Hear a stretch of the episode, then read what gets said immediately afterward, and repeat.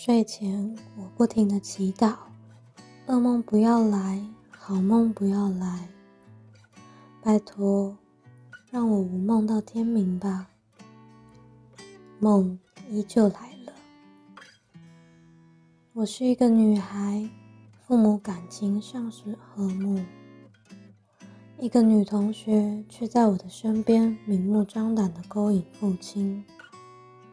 受到母亲的影响，我回到以前一被踩踏就用尽全力恶毒反击的状态，在同学们面前明确的辱骂他，在对方仍想洗刷恶名时，发出两张照片，让他无法翻身。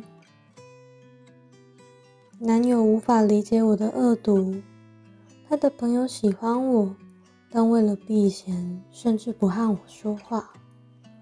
父母似乎都看不见我的状态，没有人抱住浑身充满刺的我。我右边的腋下疼痛莫名，送医后却说要摘除右眼。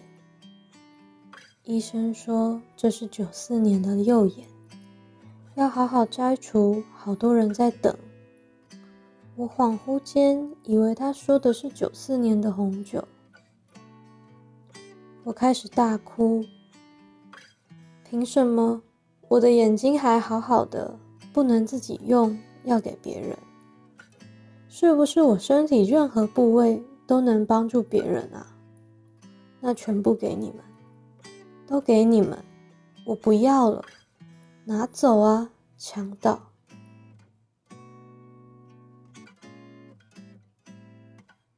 哭到半梦半醒，我翻身，希望有人抱住我，但没有。房里一片漆黑，没有人抱住我。那个受伤后全身充满尖刺的女孩死掉了。